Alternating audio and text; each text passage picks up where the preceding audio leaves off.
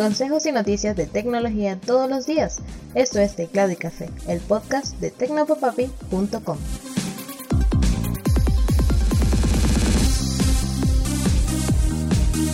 Hola, un saludote, soy Alexis López Abreu y espero que estés teniendo un excelente día. Vamos a empezar hablando de Windows 11 y es que la celebración por el lanzamiento de este nuevo y flamante sistema operativo de Microsoft se ha visto abruptamente interrumpida tras las noticias de que en China, uno de los mayores mercados de tecnología del mundo, no se puede instalar. En 1999 el gobierno chino prohibió en el país los chips TPM, un requisito indispensable para instalar Windows 11 de manera oficial y sin el cual renuncias a la posibilidad de actualizarte por Windows Update y recibir actualizaciones de seguridad y características.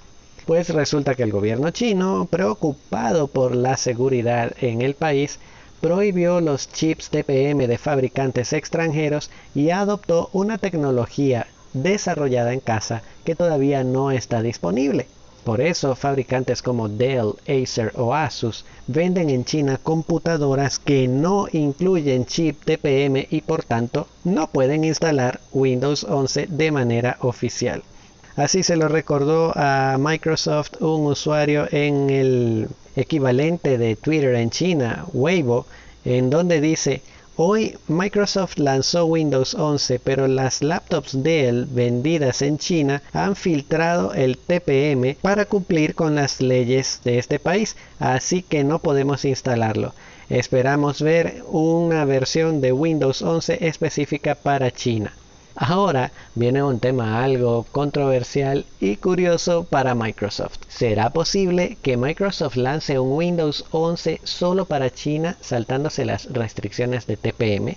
En ese caso, podría significar que el chip TPM no es realmente un requisito indispensable para tener Windows 11 y qué pasaría con los consumidores de otros mercados como Latinoamérica donde los chips TPM sí pueden usarse pero no son para nada comunes. Entonces también habría que abrirle a esta gente la posibilidad de instalar Windows 11 de manera oficial sin el chip TPM. No lo haces y te quedas en un mercado tan grande que una de cada tres computadoras vendidas en el mundo se venden en China. Y si lo haces, vas a tener que tragarte tus palabras de que el chip TPM era indispensable y empezar a ofrecer Windows 11 a todos aquellos usuarios que no tienen este chip. Vaya cangrejito el que tiene ahora Microsoft gracias al gobierno chino. Y otros que tienen un gran cangrejo entre sus manos son los clientes del grupo de hackers ruso Revil, que se hizo famoso y de hecho hablamos de ellos en el podcast por un ataque masivo a miles de empresas e instituciones con un programa ransomware del mismo nombre. Resulta que Revil simplemente es el autor del software, pero tiene clientes que les pagan por usar su producto y hacer sus propios ataques y cobrar sus propios rescates. Y luego, por supuesto, tienen que compartir sus ganancias con Revil. Vaya, todo un negocio. Resulta que después de que se ha descubierto una clave maestra y de que el grupo entró en un aparente reposo, analistas de seguridad han compartido en foros eh, especializados y en foros bastante underground evidencias de que el ransomware podría tener una puerta trasera por la cual Revil podía entrar y negociar con las víctimas de sus clientes para así interrumpir las negociaciones y quedarse ellos con todo el dinero en lugar de solo la ganancia que les corresponde. Al parecer Revil no lo hacía con todas las víctimas y si era una víctima pequeña simplemente dejaba que el cliente llevara a cabo su negocio y le pagara su parte.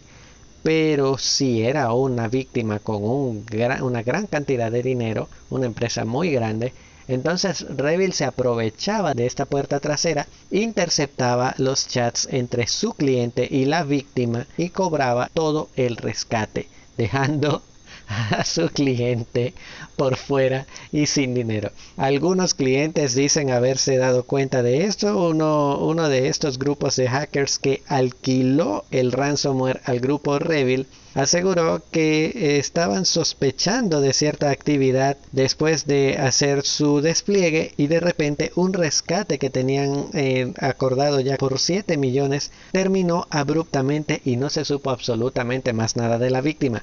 Esta persona asegura estar completamente convencida de que Revil utilizó esta puerta trasera para decirle a la víctima, mira, ¿sabes qué? Dame mi rescate y yo te desbloqueo tus archivos y dejó por fuera a estos atacantes, su cliente original. Lo cierto es que hay muchos clientes, por supuesto, enojados, pero no, no, no hay mucho que hacer allí. No hay a quien reclamarle. No puedes llevar a un grupo criminal a la corte a exigir que le devuelvan tu dinero cuando tú mismo estás cometiendo un crimen. Así que parece que no les queda más que ir a llorar al valle porque ladrón que roba ladrón y vamos a darnos una vuelta por San Francisco y el estado de California porque el Departamento de Vehículos Automotores de este estado en los Estados Unidos ha dado a las desarrolladoras de vehículos autónomos Waymo y Cruise un permiso que les permite utilizar sus vehículos para recoger usuarios y cobrar por sus viajes, es decir, el más puro robotaxi. Pero la cosa no es un permiso cualquiera, no es un permiso ordinario. Estos taxis podrán circular por las calles de algunas ciudades del estado de California entre las 10 de la noche y las 6 de la mañana. En el caso de Cruz, esta, esta área está limitada a la ciudad de San Francisco, de San Francisco, mientras que a Waymo le dieron el permiso para partes de San Francisco y zonas del condado de San Mateo. Además, en el caso de Cruz, los vehículos no podrán exceder los 48 kilómetros por hora y podrán operar bajo condiciones de poca niebla y de llovizna, no de lluvia. En el caso de Waymo, los vehículos pueden alcanzar los 115 kilómetros por hora en las mismas condiciones. Estos son permisos de prueba y de nuevo no pueden circular tampoco una gran cantidad, no pueden estar en el tráfico del día porque la idea de ponerlos en el horario de la noche es precisamente por seguridad. Hay menos vehículos, hay menos trancas, hay menos pasajeros y hay menos posibilidad de que terminen arrollando a alguien o chocando contra otros vehículos. Y cerramos con Telegram porque el jefe del servicio de análisis estadístico de Telegram, Yuri Kishikin, Kishikin, Yuri Kishikin, declaró para la agencia de noticias rusa RT que desde que se registró la caída de Instagram, Facebook y WhatsApp a nivel mundial, Telegram ganó más de 50 millones de nuevos usuarios. El aumento en el nuevo número de suscriptores se dio apenas unas horas después de que Facebook y WhatsApp se hayan caído. Recordemos que no solo se cayó WhatsApp, fueron Facebook, Facebook Messenger, WhatsApp e Instagram con su Instagram Direct, una caída que afectó a más de 3 millones de usuarios por 6 horas, lo que se considera el peor apagón de la red social desde el año 2018. Telegram por supuesto capitalizó y es que a mí mismo no me faltaron la cantidad de notificaciones de nuevos usuarios. La cosa ahora es que se queden allí, algo que pocas veces pasa.